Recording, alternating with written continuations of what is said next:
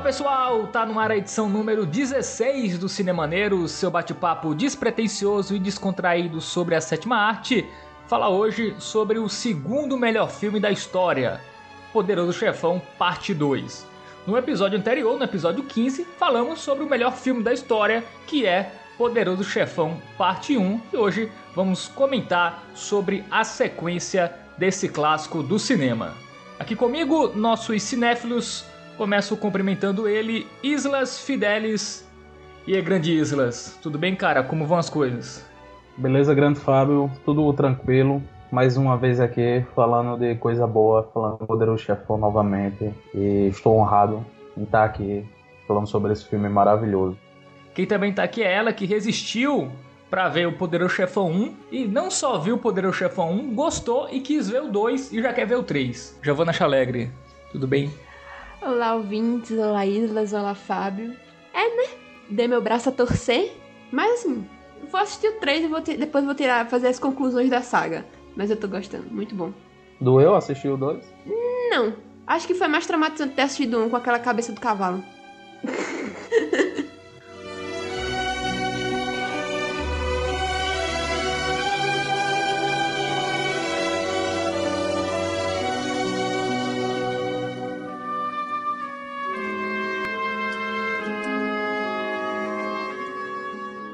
Poderoso Chefão Parte 2 é o um filme de 1974, né? Ele foi lançado dois anos depois do primeiro, do Poderoso Chefão Parte 1, que foi lançado em 1972.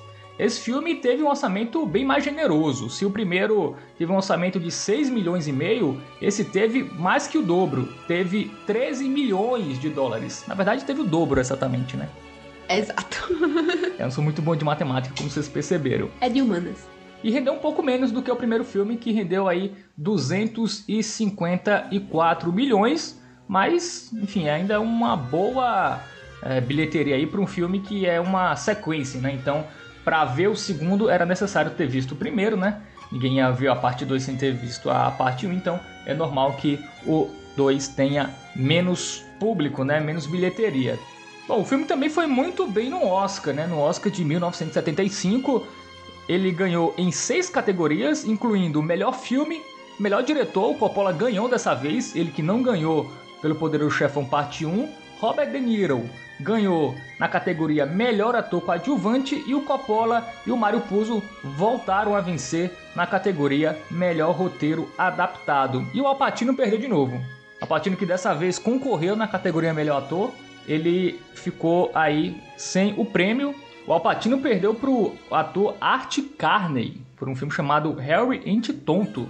Filme que eu nunca ouvi falar, um ator que eu também nunca ouvi falar. Lembrando que nessa categoria, rapaz, tinha Jack Nicholson por Chinatown, que é um clássico do cinema.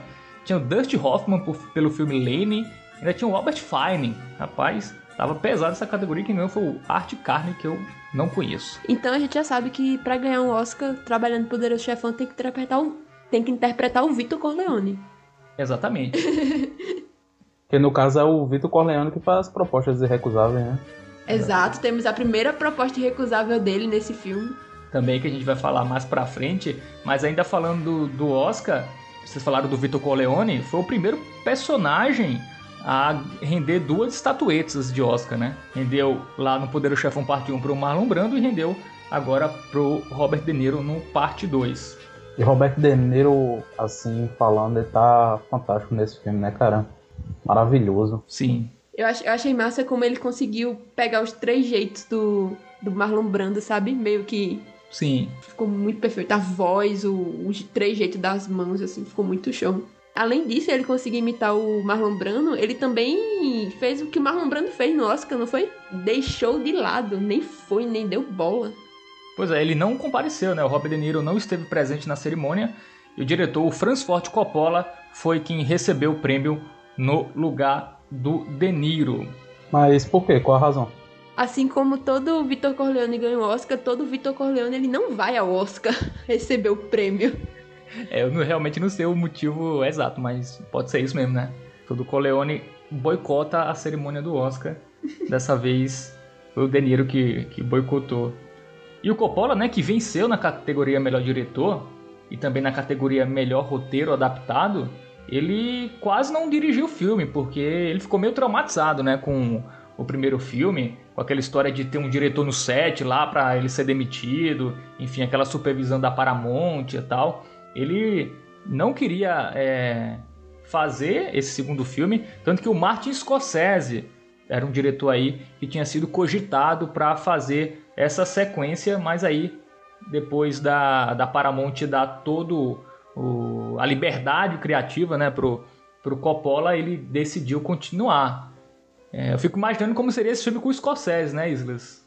Eu seria um grande filme, mas eu acho que fez bem, né, o Coppola tá, porque muito do sucesso do Poderoso Chefão tem, tem a ver com, a, com as escolhas, né, do, do Coppola, por ele bater firme, enfim, algumas decisões. Saber o que tá fazendo, né? Agora você pegar um diretor totalmente fora do, do, do que estava se passando ali e colocar ele para dirigir só pelo nome é um, uma coisa meio complicada, né? Ficaria um filme totalmente diferente, eu acho. É, teria o Joe Pesci, né? Com certeza. Seria a, o, o, irlandês versão 1974? Imagina o Poderoso Chefão 2 com 4 horas de duração, sem você poder ir no banheiro. Verdade. Porra, ia ser que nem que nem peça de teatro, ato 1 e ato 2. Mas sobre o Scorsese, ele seria um bom nome. Eu acho que ele faria um, também um excelente trabalho, né? Mas acho que o Coppola já tinha dirigido um.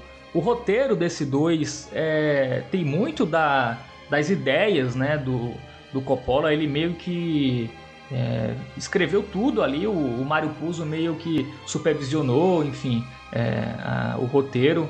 Então eu acho que se não tivesse o, Coppola, talvez o filme não tivesse sido tão grandioso, né? Enfim, acho que ia mudar muita coisa.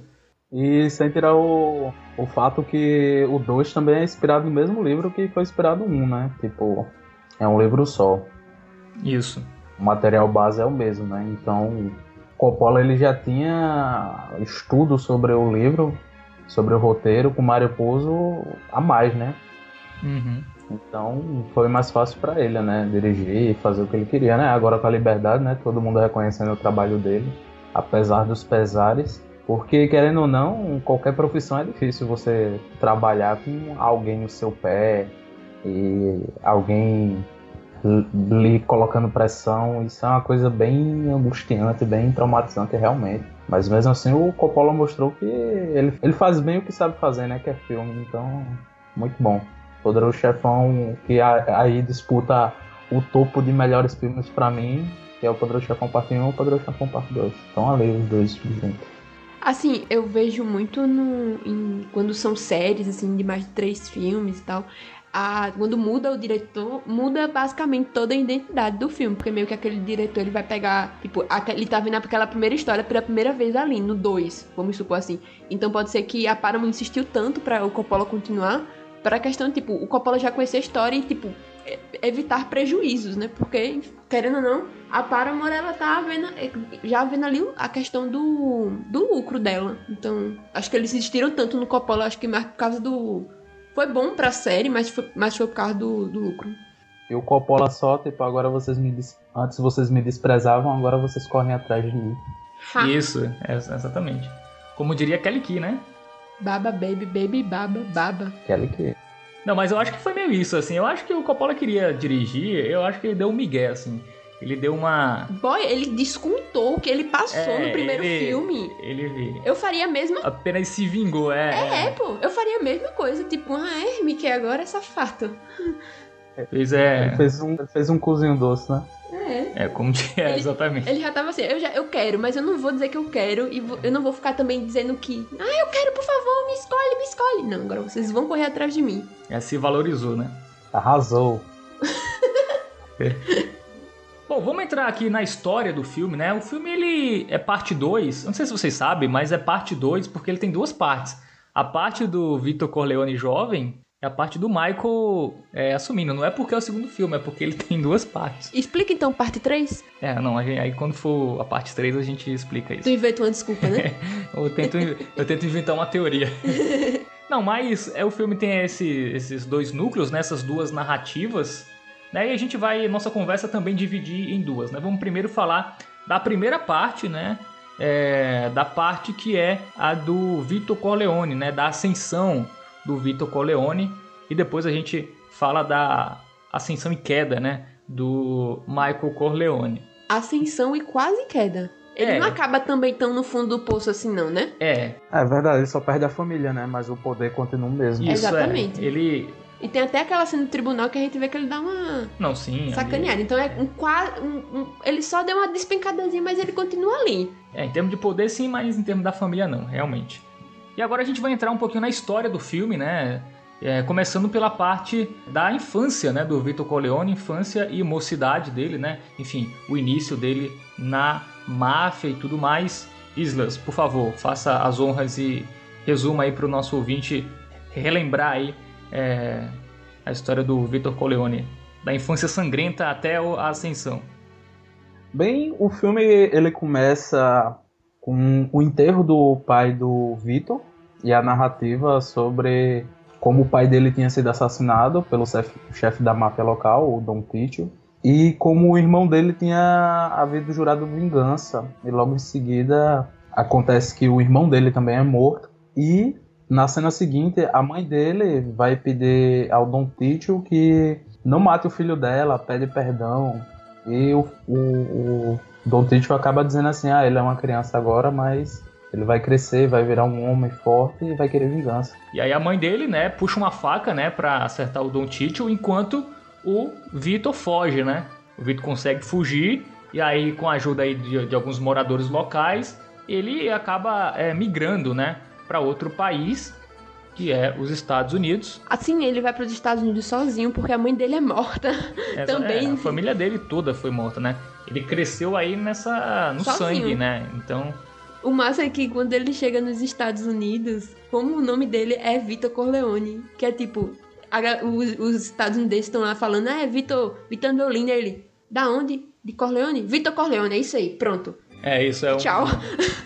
um cara lá, né, do, do navio, Vitor Andolini de Corleone, achou que era tipo o, o- De Corleone era a continuação do nome. era, era o último nome. Aí não, Vitor Corleone, vai lá. Acontecia também bastante de, geralmente, a- as pessoas que vinham fugidas, elas trocavam o nome pelo nome da cidade que vinha. Isso. Então é, é bem comum isso. No livro fica mais evidente isso, né? No caso ele vinha da cidade de Corleone, na Sicília, então ele é o Vitor Corleone. É basicamente isso. Era uma maneira, uma certa maneira de proteção, sabe? Porque se fossem procurar o Vitor Andolini em outro país, com certeza achariam ele, né? Exatamente. Bom, e aí o filme tem aquele elipse, né? Ela, ela- ele já vai pro Vitor Corleone adulto já, né? Lá com uns 23, 24 anos, trabalhando numa mercearia local lá, né?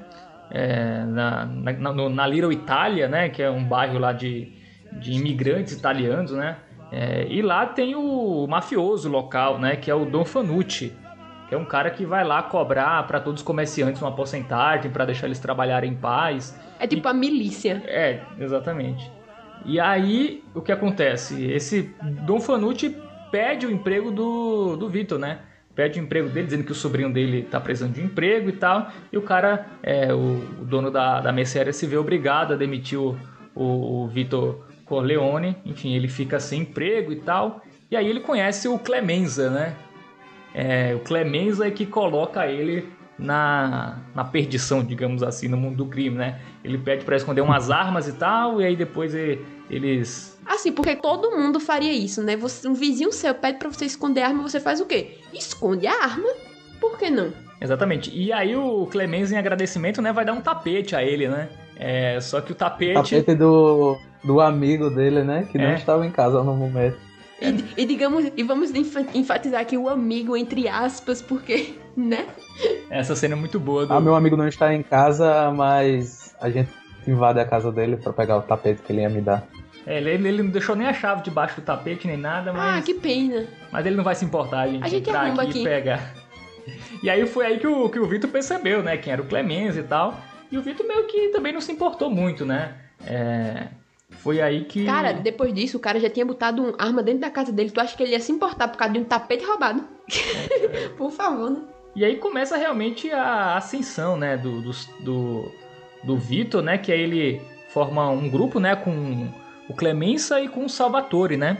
Eles que eram é, tinha um negócio local lá, né, na, na Little Itália. E esse Don era, Fanucci... Era, era, um negócio de é óleo? De azeite. óleo, azeite. É, era um negócio de, de azeite, né?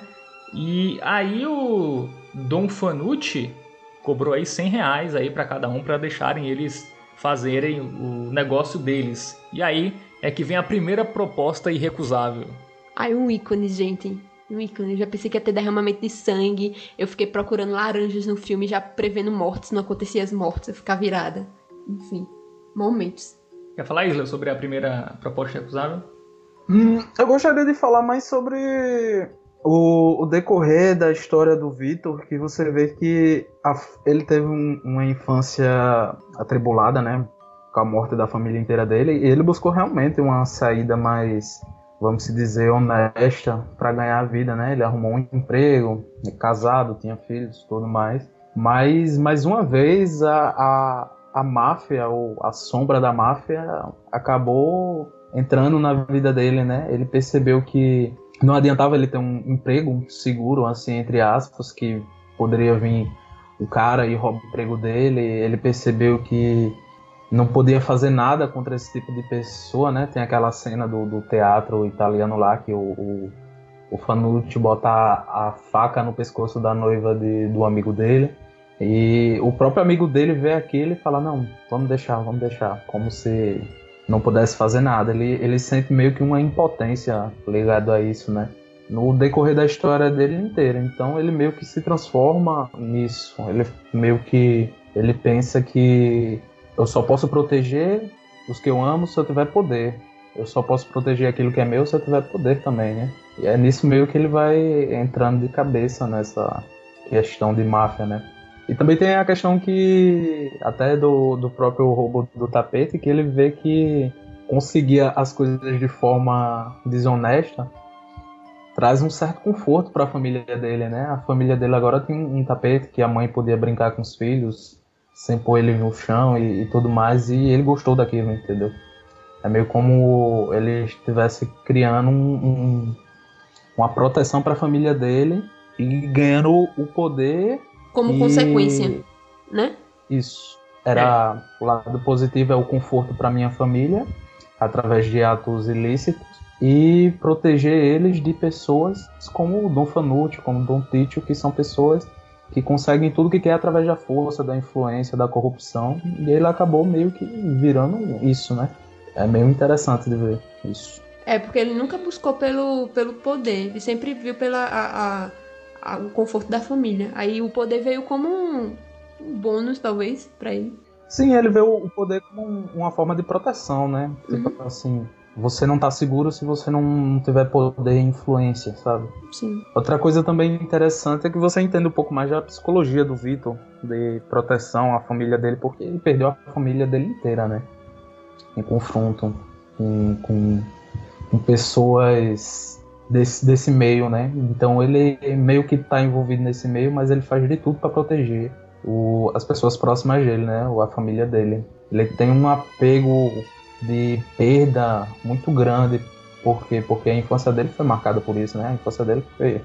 Perdeu o pai, perdeu o irmão mais velho, perdeu a mãe, tudo em curto espaço de tempo, teve que se virar sozinho e ele tem isso na mente dele, dá pra perceber um pouco da psicologia do Victor e acho isso muito interessante no segundo filme. O massa é porque eu consegui ver aquela cena que ele tá na, no primeiro filme, né, que o Victor tá na mesa com os outros chefes das outras famílias e ele fica muito abalado por causa da morte do filho dele. Então você meio que consegue entender com esse background como proteger a família é tão importante. Porque a família dele, tipo, no começo foi devastada, só sobrou ele. E quando chega na, naquele, naquele tempo do, do primeiro filme, tipo, ele vê o filho dele morrendo, algo que ele nunca imaginou, sabe? Acho que ele tentou tanto proteger, proteger, para não acontecer aquilo que aconteceu com a família dele e tipo, e vir lá e outras, outros dons da vida matarem seu filho. Eu acho que isso deu um, um background muito massa para essa cena do primeiro filme. É, exatamente. Gente entender as motivações, né, de tudo é, o que o, o Victor queria no primeiro filme, nesse segundo filme, né? E aí a questão do poder, né, que, que eu tava falando sobre a primeira proposta irrecusável, né? é, foi muito interessante, que foi para cima lá do, do Dom Fanucci, que comandava lá a, o bairro que, em que eles moravam, na região ali de imigrantes italianos. E aí o, o diferencial do Vitor é que ele mostrou coragem, né? Porque muita gente tinha é, não peitava é, o Dom Fanucci, por exemplo, por medo. Né? E o Vitor Corleone meio que ia lá, ó, minha proposta é essa. E o Fanucci gostou dele por ele ter mostrado essa coragem que ninguém mo tinha mostrado. Ele fazia o que queria ali na, naquela região, né? Então, o Vitor foi um, dos primeiros a, a, perceber isso, né? Que, pô, esse cara também não é tudo isso, né? Ele é odiado por todo mundo. Enfim, é, nada é impossível. Não, não vai ser impossível acabar com esse cara. E aí foi aí que o, que o Vitor começa a influência dele e depois mata o Fanucci, né? O Dom Fanucci. Aquela cena que é muito boa, por sinal, a cena do que ele tá em cima dos prédios e tal, olhando. Isso. É, nossa, muito boa. E diferente do Dom Fanucci, né? O Dom Fanucci era um cara que era temido pelas pessoas é, e o Vitor, né, ele, ele não era temido, ele era amado pelas pessoas. Era, era essa grande diferença, as pessoas o respeitavam, né? Isso, é... tem aquela, aquela cena do rapaz do que cobra o aluguel da moça, Isso. que ela pede pra, pra esposa do Vitor, fala com ele, não sei o que, pra parar de cobrar meu aluguel e deixar minha cachorrinha.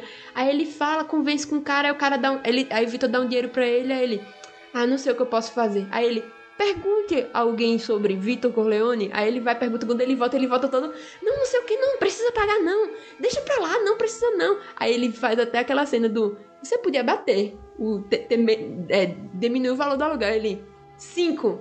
Aí, um dólar, um dólar eu acho, dois dólares. Aí Vitor fica tipo, hum. Aí ele, três. Aí Vitor, hum, dez dólares. Aí Vitor Corleone, feito. ele sai todo desconcertado. Você vê que ele não tudo que ele conquistou não foi só apontando a arma.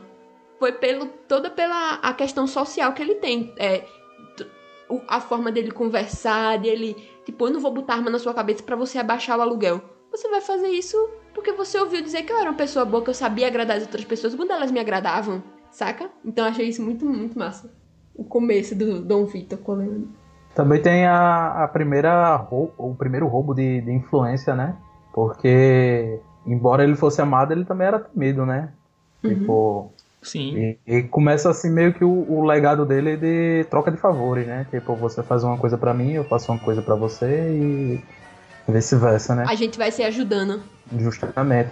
Que é uma coisa bem, bem marcante dele. Inclusive tem pessoas que fazem isso assim em meios mais escuros, sabe? Tipo, chama de contradádiva. Tipo, você dá algo para alguém, a pessoa tem uma dívida com você e a pessoa ela se sente culpada, se sente obrigada a fazer aquilo que é, tá lhe devendo. Por quê? Porque ela tá lhe devendo. E no caso dele é ainda mais forte. Por quê? Porque ele é uma pessoa perigosa, sabe?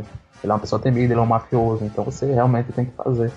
Uhum. E é bem interessante. Ele, ele meio que vai trabalhando isso, né? Até me, mesmo quando ele tá no primeiro filme, quando ele tá mais velho.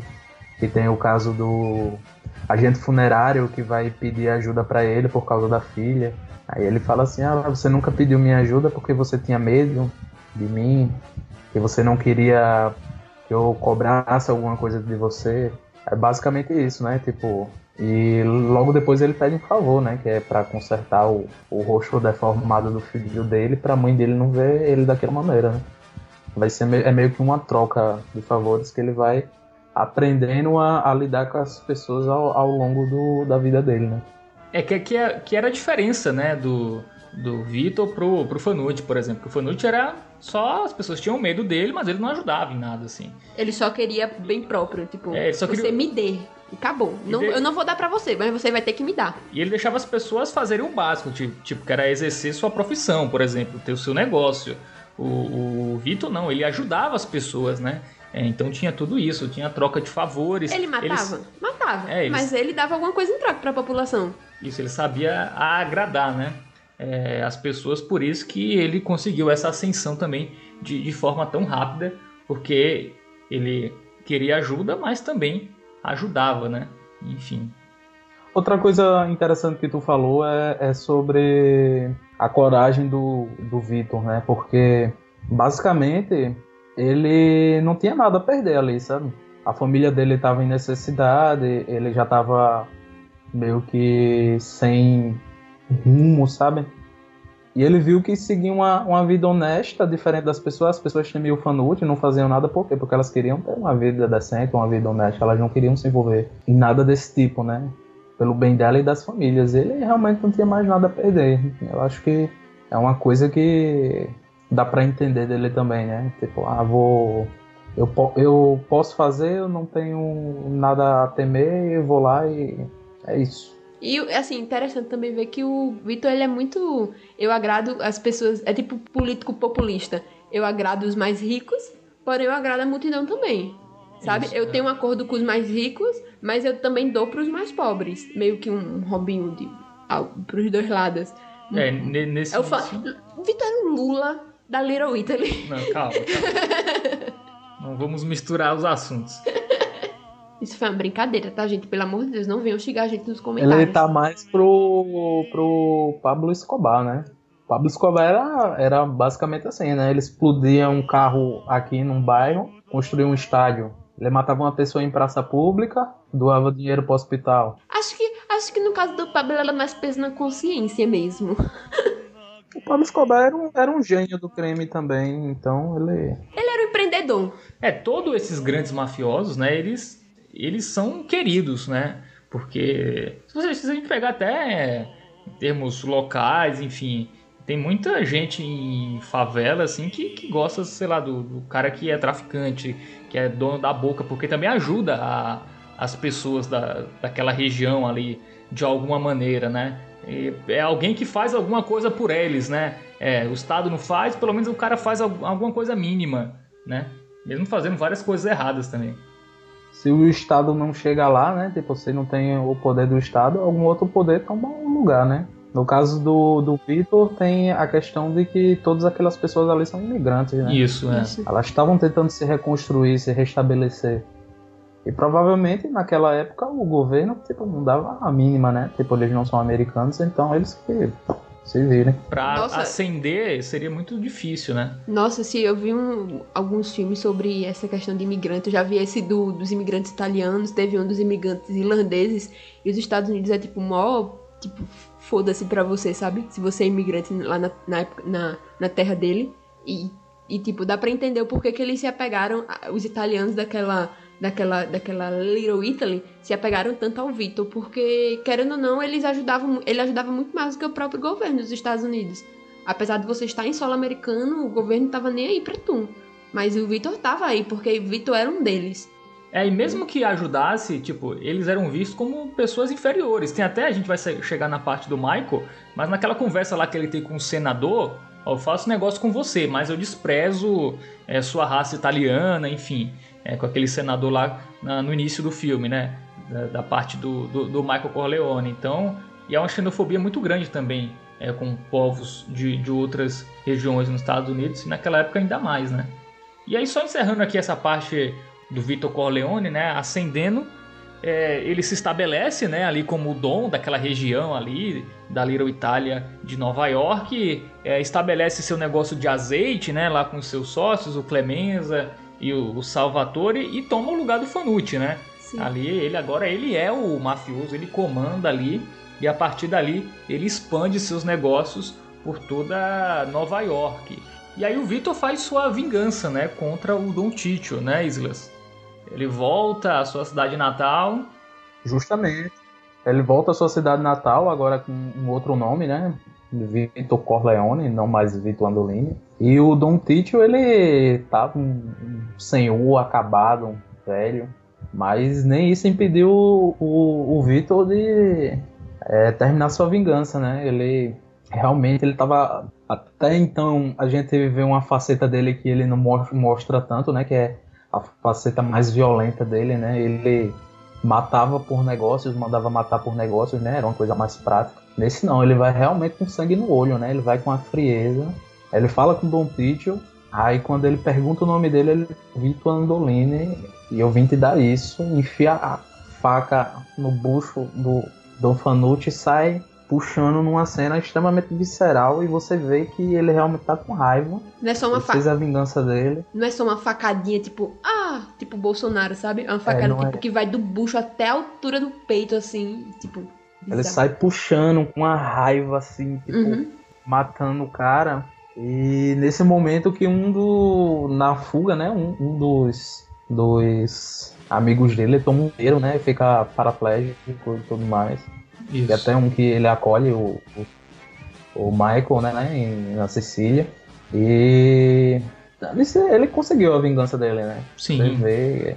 E toda a questão pessoal dele ali foi encerrada ali, né? Agora é cuidar da família e dos negócios dele, né? Tipo, é basicamente isso, né? Tipo, Ele conseguiu encerrar um ciclo, né? Agora é, ele consegue seguir. E você vê o agradecimento da cidade também. Como teve lá em Nova York, a cidade também agradeceu ele pelo, pelo ter se livrado desse cara, que também não era coisa boa por lá, não. Então você vê, tipo, toda a comoção da cidade e tal, em falar com ele, agradecer ele, a família dele. Então quer dizer que ele ganhou respeito também na Sicília. Isso é, fica mais evidente também porque o Michael foi tão bem recebido lá na Sicília, né? Isso, Uhum. no 1, né? Isso. E mostra que até o dono do bar, da, o pai da, da primeira esposa dele, reconhece o, o Don Corleone, né? Ele fala, ah, sou filho do Don Corleone, ele já muda a expressão dele. Mostra que até na Sicília o, o Vitor Corleone ele tem uma influência, né? Basicamente mostra por quê, por causa disso, né? Isso, porque na época, que, na época que o Michael foi lá, a gente não sabia o porquê. A gente não sabia, tipo, ah, tá, foi bem recebido lá porque ele nasceu lá, tipo, a família dele já era é, uma família rica de lá, não sei. Mas aí a gente sabe o porquê que ele teve isso, que, tipo, não foi uma coisa fácil de se conquistar. Ele foi lá, tipo, a família dele toda foi massacrada lá, e depois ele voltou, conseguiu livrar aquela cidade, tipo, vingar a morte do- da família dele. E o motivo dele ser tão respeitado e tão amado assim lá na Sicília também, porque ele também fez alguma coisa boa por lá. Então a gente entende o porquê que Michael vai pra lá.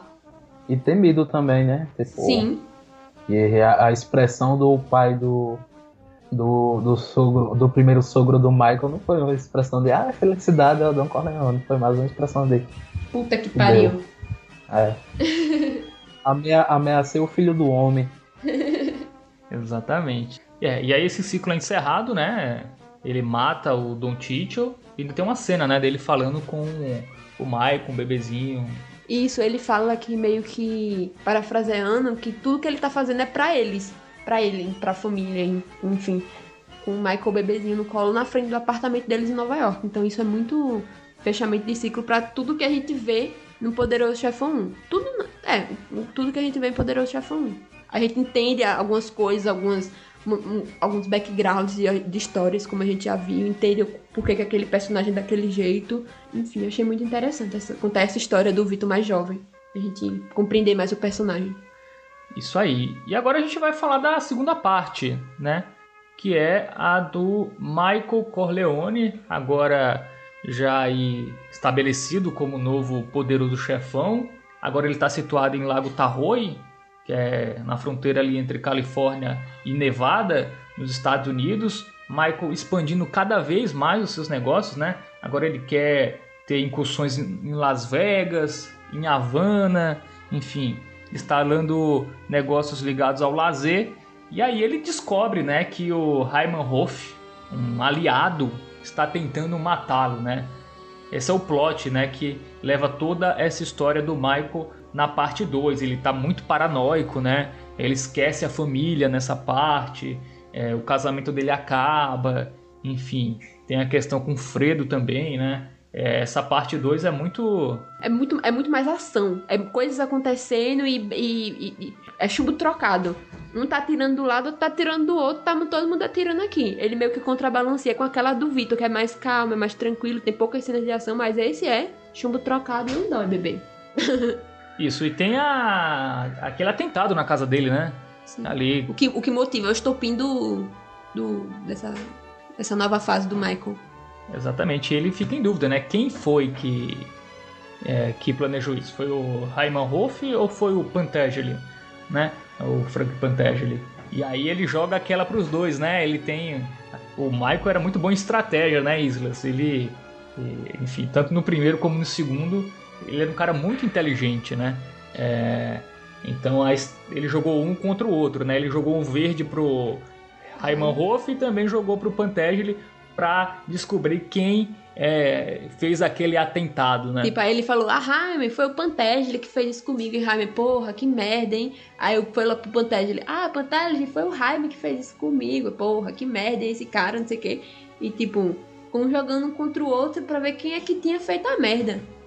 É. que tinha feito o atentado lá pra ele. É porque a família Pantégile né, é uma família que era ligada aos Corleones, mas uma família menor, né? E o Pantégile foi naquela festa lá no início do, dessa parte 2 pedir é, para matarem uma outra família, né? Família Rosado. É, só que o Michael não quis deixar, né? Que, que o Pantégile é, matasse essa outra família, tirasse essa outra família do caminho, porque essa família era ligada à família do, do Hyman Wolf, né? Então ficou nessa, nessa disputa, né? Entre esses dois. Uma coisa que eu acho interessante é o, o arco do, do Frank, do Pentangeli, o Cinco Anjos, né? Isso. Isso. Que ele vai pedir ajuda do Michael e o Michael ele faz extremamente diferente do pai dele, né? Ele não ajuda ele, né? Isso. Ele tenta convencer ele a, a buscar uma saída pacífica. Só que essa saída pacífica acaba meio que o, o, o Ryan ele usa isso a favor dele, né? Ele faz o atentado ao Frank e o Frank, naquela de ah, o que é que eu faço agora? Tô desprotegido. Ele quer me matar, ele pode me matar, ele vai para onde? Ele vai para vias legais, né? Ele denuncia o Michael. Ele se entrega, né? Porque para ele é mais seguro estar tá preso do que estar na rua pro Michael na cabeça dele, né? Não, mas teoricamente é realmente. É, ele né? tinha razão. É, é mais seguro. É, mas quem, quem, razão, é, mas... quem fez o atentado foi o Rayman, né? O Rayman Hoff. Mas o Rayman, ele jogou isso, sabe? Sim, tipo, sim. Ele fez parecer que tinha sido o Michael que tinha mandado matar o Frank, entendeu? Sim, que ele cita o nome, né, do, do Vitor Corleone, do Michael Corleone, né, quando tá lá sentado é, com ele. É, tipo, tem toda aquela questão, né, da, da CPI do Michael lá, que ele se entrega e ele acaba sendo protegido como testemunha, né, que acontece bastante até hoje em dia, né, alguns criminosos eles se entregam para ganhar proteção do governo, né, que eles na rua com os antigos parceiros é mais perigoso do que eles na mão da polícia. Com certeza. E o, o Frank, ele basicamente faz isso, né? E no final, o, quando o Frank vê o que tinha acontecido, né? Que tem até aquela cena que o Michael chama o irmão do Frank e eu nunca entendi muito, mas eu entendi depois que eu li o livro que o irmão do Frank é pior do que qualquer mafioso dos Estados Unidos. Sério? Eu não sabia disso. Mas, mas, mas acho que Sério, com, mas cara. comenta numa cena de que tipo o irmão dele é muito pior que sim, ele. Sim. Acho que até o próprio irmão é, que ele fala. É o Frank que fala, ah, meu irmão é, é muito pior do que eu, porque numa, numa, ele na, sabia na se ele falasse né, alguma com, coisa. Com, com Tom. Isso. Conversa com o Tom. Ele sabia que se ele falasse alguma coisa, nada impediu o irmão dele de pegar ele, entendeu? Podia estar tá no, no porão da Casa Branca. Justamente, tipo, tava tá aquela cena do irmão dele encarando ele com uma a cara de ódio e o Frank dá aquela batida de pino, sabe? Ah, eles falam umas coisas, eles mandam eu falar isso, mandam eu falar aquilo. Mas na verdade eu não sei de nada, sabe? E tinha essa questão também que é que o irmão dele ele por nenhuma razão ele saía da Sicília. O irmão dele ele não saía de lá por nada, tipo ele era um cara extremamente é, sisudo e, e cavalar, ele queria manter as coisas dele num, naquele mundinho dele na Sicília. Uhum. E o Michael conseguiu trazer o irmão dele de lá, tipo só com a influência.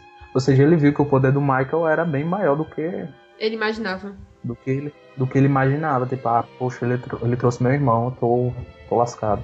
É, ele mudando de, de de versão ali é muito engraçado, né? Os promotores, como assim? Todo mundo. As papel. O, o, não me dá papelada aí, não sei o que, mas você disse isso, isso, isso. Eu inventei aí. Quer saber? Não, é tudo mentira. É, eles mandaram eu dizer, os policiais mandaram eu dizer isso, mas eu não sei de nada do que se trata isso não. Eles, for, eles foram dizendo aí, eu fui confirmando. Ai, foi muito bom. Aí basicamente eu o final do Frank eu acho um, um final triste, mas é um, um, final um pouco digno para ele. Que o Tom ele meio que convence ele a se matar, né? Contando a história lá que os antigos imperadores, quando eles não tinham mais saída, eles se matavam. E é justamente isso que ele faz, né? Ele viu que não tinha mais para onde ir. Se a polícia não podia mais proteger ele, ele voltava para rua. Ele voltava para rua porque agora ele não era uma testemunha, né? Ele havia desmentido tudo que tinha falado. Então não teria valor nenhum. E ele na rua era uma presa fácil. É, porque, tipo, mesmo, mesmo com o Michael tendo feito aquilo, o Michael tava puto. Se esse cara botasse o pé na rua, o Michael mandava matar ele, com certeza, entendeu? Porque se ele chegou até aquele ponto, o que impedia ele de passar daquele ponto? O Tom, ele meio que fala assim: Ah, você sabia que eles se matavam e as pessoas cuidavam de suas famílias? É meio que ele induz o, o Frank a se matar, tipo, como: Ah, você vai fazer um favor pro Michael e o Michael vai proteger a sua família, sabe? Uhum. Isso é, tipo, muito impactante. Você vê a influência que o Michael tem nas pessoas, né? A ponto de forçar alguém a se matar como única escolha que ela tem, sabe? E é, aquela cena que ele tá na banheira com os pulsos cortados é muito, muito impactante. Você vê a, a força que o Michael tem. Você vê o nível que chegou a influência dele. Tipo, ele não é agora só mais o filho do Vitor Corleone. Ele é o cara que, tipo, então, se mata aí e é isso. Ele se mostra mais violento e passivo do que o pai e menos amigável, né? Você vê a grande Sim. diferença entre os dois. E que esse filme para mim é meio que o filme que retrata a solidão do Michael, né? Com o que ele fez para se tornar uma pessoa extremamente solitária, né? Tipo, tudo que ele queria proteger, tudo que ele queria próximo acabou destruindo ele. Se esvaindo por causa das atitudes dele. É, tipo, destruiu tudo que ele queria proteger, sabe? Basicamente isso. É, ele perdeu a esposa, né? A, a Kay. Kay, né? Interpretada pela Dani Quito, que cansou, né? Dessa vida aí. O Michael tinha feito uma promessa no primeiro filme, né? Que ele é, depois de cinco anos, cinco anos ia, ia, sair dessa vida. Ia, Não, ia, ia, completamente... ia legalizar a, a família. Isso, é, ia estar completamente legal e tal. Se passaram sete, nada aconteceu, ela cansou, né? Ela até abortou um filho, né? é, que eles iam ter, Isso. porque ela não queria ter outro filho com o Michael e foi embora, né? Foi embora. E... Foi embora trancos e barrancos, é... porque eu tava vendo a hora do cara jogar ela dentro de uma jaula e trancar ela ali falando: Você não vai, você vai me amar. não façam isso, caras.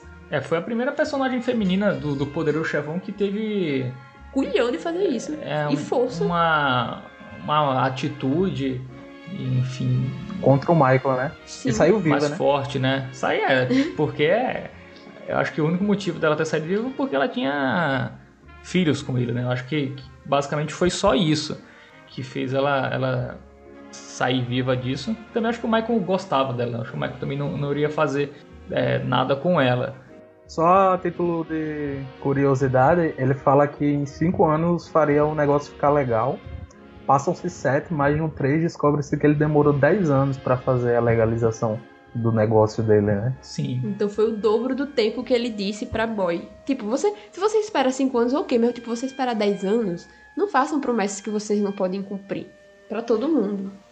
Outra coisa também que o, o Michael, ele tava se consolidando, né? Fazendo todas aquelas tramóias lá. E ele não percebeu que ele tava perdendo o, o respeito e o amor da família dele, né? Primeiro foi do da esposa e, e depois do filho dele, né? Que no 3 revela que o filho dele tem um rancor, um certo rancor por ele, porque ele sabe que. Posso falar? Calma, Islas, não, não. Eu não assisti, Islas. Calma, é, calma, calma. assim, eu não posso falar desse 3 porque eu não assisti ainda, mas eu vejo muito a relação dele com o Fredo nesse filme.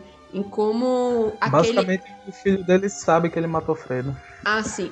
Ah, tem aquela cena do barco, né? Que tipo, que o menino tá dentro do barco, aí tira ele e o cara morre no barco. Matam o Fredo no barco. É. Mas eu vejo muito essa relação do, do Fredo com o Michael em como aquela atitude do Michael pedir pro Fredo ficar em Las Vegas, como aquilo impacta na relação deles dois. Porque tudo que o Fredo faz, tipo, o que ele arma contra o, o próprio irmão, as informações que ele passa para as pessoas que querem derrotar os irmãos dele, é por causa daquela, daquele pedido que o Michael fez. Porque ele meio que se sentiu, tipo, eu sou o irmão mais velho e você fica me mandando pros cantos. Então, tipo, se você parar pra pensar toda a história desse. De, de, de tudo que aconteceu com o Michael, foi porque o Michael lá atrás mandou, pediu pro Fredo ficar em Las Vegas. Aí o Fredo meio que ficou desenvolvendo aquele rancor dentro dele e tal, não sei o que, começou a vazar informação, falar isso, falar aquilo. E quando o Michael descobriu que foi o Fredo, o Fredo ele ficou com um olhar meu, que eu fiquei, caramba, que, que um ele conseguiu passar aquele olhar de decepção, tipo, você me traiu, tá ligado? É, aquela revelação, né? Que ele falou que não conhecia nem o Johnny Ola e nem o Raymond Hoff, né? Isso. É, aí chega na festa, ele fala, Ah, o Raiman nunca teve aqui. Não, o, o, John, vocês nunca tiveram aqui, porque a única pessoa que traz aqui, não sei o que, é o, o Johnny, o Johnny. Aí o Johnny me trouxe aqui, aí o Michael fica tipo, como assim, cara? Você acabou de conhecer o cara. Aí, tipo, você, eita É. porra. E tem isso mesmo do Fredo, né? Se sentir inferiorizado, né? Porque na cabeça do Fredo era pra ele ser o poderoso chefão, porque ele era o mais velho. Uhum. E ele ficou, ele era o último da. Na verdade, se, se, se fosse escolher entre a Connie e ele, eu acho que a Connie ia ser, ia estar na frente. Porque o Fredo era bem é, pangolão, né? Tem até uma cena que, que deixa muito claro isso, que é a mulher dele, né? O que a mulher dele faz lá na festa, no início, enfim. Mostra que ele não tem nenhuma é, nenhum controle sobre nada e sobre ninguém, né? Ele sempre foi visto como um cara meio bundão, Fracote. assim, um fracote. Isso fez meio ele pegar esse, essa raiva do Michael, né? Porque o Michael tava ali comandando tudo e ele acabou aí jogando contra o irmão, vazando informações e eu acho que ele nem, eu acho que ele ele é tão ingênuo assim, tão besta, né, o Fredo, porque eu acho que eu acho que ele nem achava que, que iam tentar matar o Michael, assim. Ele achou que, que as informações iam atrapalhar os negócios e tal, mas eu acho que ele nem imaginava que aquilo fosse levar a, A morte. a- a uma possível morte do Michael, né? Até o Michael comenta com ele quando eles estão tomando um, um- uma na, na praça, né? Ele fala, vão tentar me matar hoje. Ele até causa, tipo, um... O quê? Vão tentar te matar, cara? Tipo, mas não comenta isso com ninguém não, sabe? Eu não sei se ali ele foi- falou, tipo, só pra dar um choque no Fredo. Ou pra meio que dizer, tipo, tá vendo, irmãozinho? Eu sei que você... Eu, eu, eu tô desconfiando que você fez merda, então eu vou confiar em você, tá? Vamos ver se você vai... Se, se você vai retribuir, sabe? Mas, tipo, é, é muito... É muito massa ver esse desenvolver da relação deles dois. A chegar naquele, naquele ápice, né? O ápice que é o fundo do poço, na verdade, que o Michael manda matar o Fredo no barco. Ele só esperou a mãe, a mãe deles morrer, né? Pra, Isso. Que foi o que ele prometeu. pra fazer aquilo que era acabar com, com o Fredo.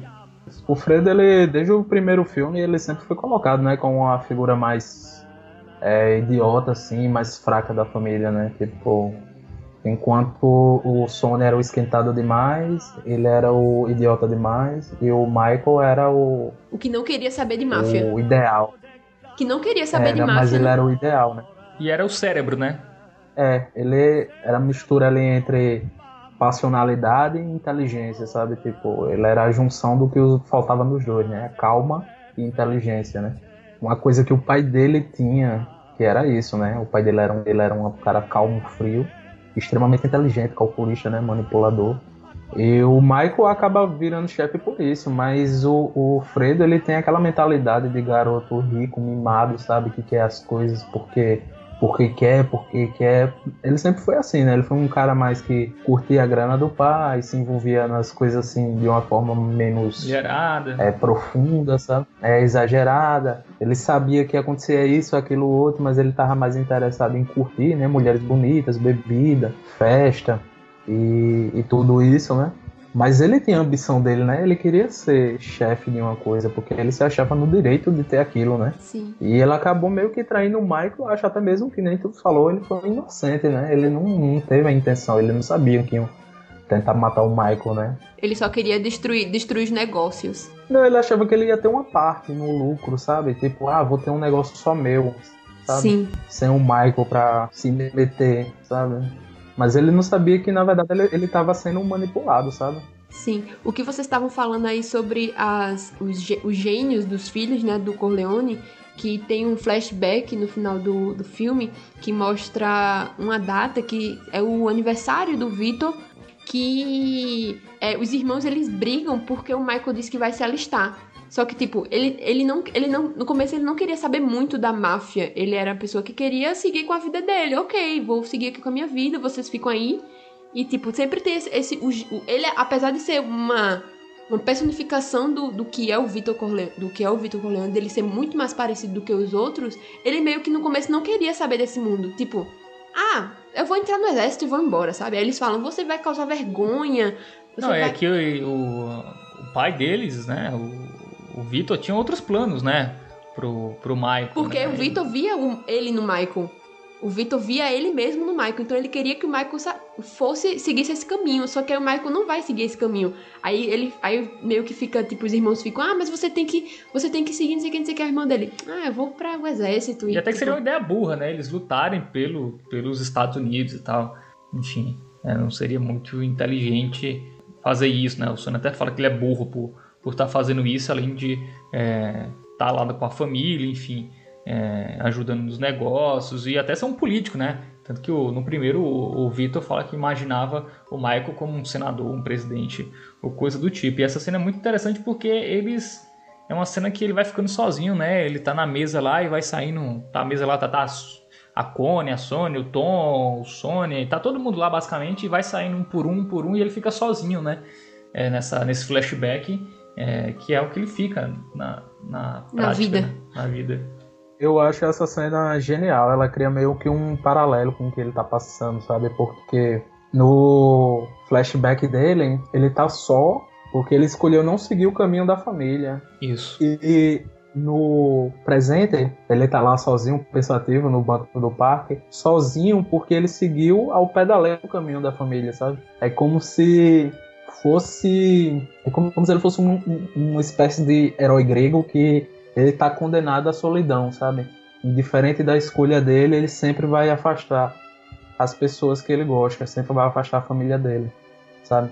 Nossa, Islas, que profundo. Sim, sim. É, mas é basicamente o que passa, né? Ele, uhum. ele, tá, ele tá fadado a, passar, a ficar só. Ele tá fadado a ficar só pelas escolhas dele, né? Por quê? Porque ele quer nadar contra o, o bom senso. Ele, ele só acredita que o que ele quer é o certo ele vai tentar fazer o que ele quer, justamente por isso que ele não quer nem saber. Eu vou alistar no exército, vou lutar na guerra. E mesmo contra a família dele toda, e da mesma forma ele faz o que ele quer. Tipo, eu vou matar quantas pessoas eu quiser, eu vou ameaçar, ameaçar quantas pessoas eu quiser, uhum. eu vou continuar com meus negócios, se for possível. Se for possível, não.